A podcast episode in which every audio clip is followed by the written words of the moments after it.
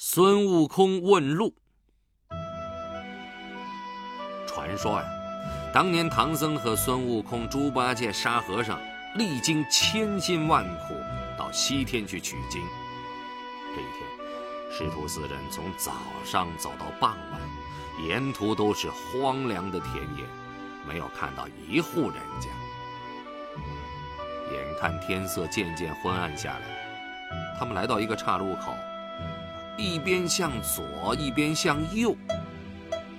唐僧疲惫不堪地说：“悟空啊，咱们走了一天，脚也酸了，肚子也饿了，口也干了，还是赶紧找一个客店住下，明天早上再赶路吧。”孙悟空朝四面瞧瞧。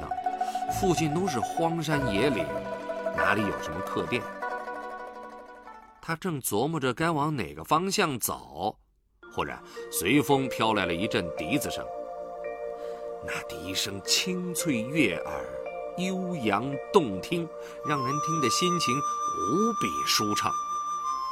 唐僧的精神立刻振作起来，心急地问：“哪里来的笛声啊？这可真是……”天籁之音呐，意思就是说，他好像听到了天神的音乐。孙悟空手搭凉棚放在眼前，往远处这么一瞧，哦，原来是一个牧童骑在一头水牛背上，正在缓缓地往这边走呢。等到牧童走近了，孙悟空连忙上前去问：“请问小弟，附近有没有客店？”再走五里路就有客店了，牧童回答。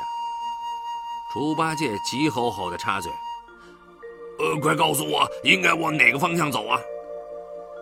牧童白了猪八戒一眼，似乎在责怪他没有礼貌，然后轻快地跳下牛背，用笛子在地上写了一个“朝阳”的“朝”字。这是什么意思呢？师徒四人正纳闷呢，只见牧童又用脚。抹去了“招”字的左半边，只留下一个“月”字。唐僧他们还是不明白牧童的意思。孙悟空却哈哈大笑说：“我已经明白了。”他连声向牧童道谢，领着大家向一个方向走去。孙悟空已经明白了牧童的意思。小朋友，你知道他们？是往哪边走去了呢？